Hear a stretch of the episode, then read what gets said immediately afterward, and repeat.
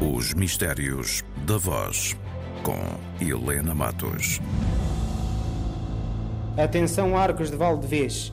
Para seus pais, familiares, vizinhos e amigos, vai falar o Furriel Bernardino Amorim Rodrigues. Queridos pais, familiares, vizinhos e amigos, desejo que passem todos um Natal muito feliz, na companhia das vossas famílias. Eu, felizmente, encontro-me bem. Em breve, vos abraço. Adeus. Atenção, Chave, Aroca. Vai falar o soldado 574 de 63, Américo Lameiras, para sua tia, custódia e irmã Maria do Rosário.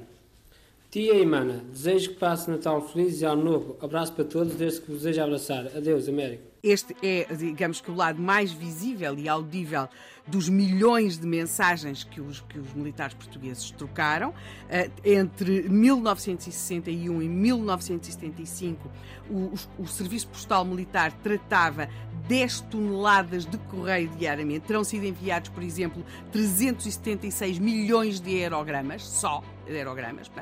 As comunicações eram essenciais. Os militares poderem, em qualquer teatro de guerra ou mesmo de deslocação, é essencial que os militares possam comunicar com as suas famílias. Nestes tempos não havia Facebook e, portanto, estas mensagens eram fundamentais. Aqui, uh, aquilo que nós vamos encontrar nestas da rádio é, é uma produção. Portanto, nós temos uma voz off que anuncia quem fala e para quem fala, não é? Atenção, Arcos de Valdevez.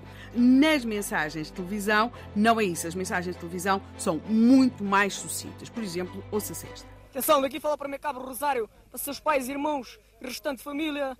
Desejo um Natal feliz e um novo próspero. Aliás, Barreiro. Em rádio, a, a, situação é completamente diferente. Há uma produção, percebe-se que redigem a mensagem, não é só levar o papel. Eles chegam a redigir a mensagem como quem está literalmente a ler uma carta.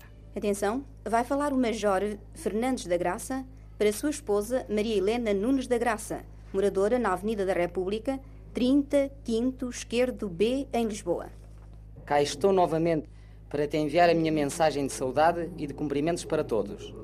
Fico rijo como um pero, sempre à espera do avião que traga notícias daí.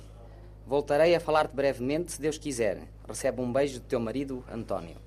E é muito interessante também ouvir estas, estas mensagens, porque nós conseguimos perceber claramente os sotaques, portanto, consegue também perceber-se eh, os diferentes modos de falar consoante as patentes, não é? Portanto, o major tem uma maneira de falar muito mais calma e sincopada do que, por exemplo, um soldado. Depois, também, isso é muito interessante perceber o agregado familiar ao qual eles se dirigem, é geralmente sempre a mãe, o pai, a namorada, às vezes é, há uma expressão que eu adorei que é a minha namorada e futura noiva. Há ali um compromisso já de namoro, mas ainda não de noivado. Mas há várias subtilezas nesta questão da noiva que seria interessante explorar. Muitas também destinadas às irmãs, algumas já também a filhos, porque há militares que estão a cumprir o serviço militar no ultramar e que já têm filhos. Portanto, há todo um país rural, eh, muitas vezes muito rural, que nós vemos ali desenhado. De qualquer forma, em relação à expressão o adeus até ao meu regresso, eu acho que se deve, se calhar, mais ao António Pedro Vasconcelos, quando fez aquele documentário que estreou em 74,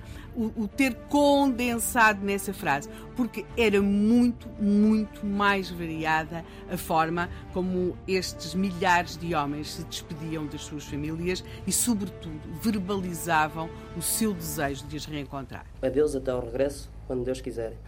Adeus, até à próxima. Adeus, adeus, até um dia. Os Mistérios da Voz, com Helena Matos.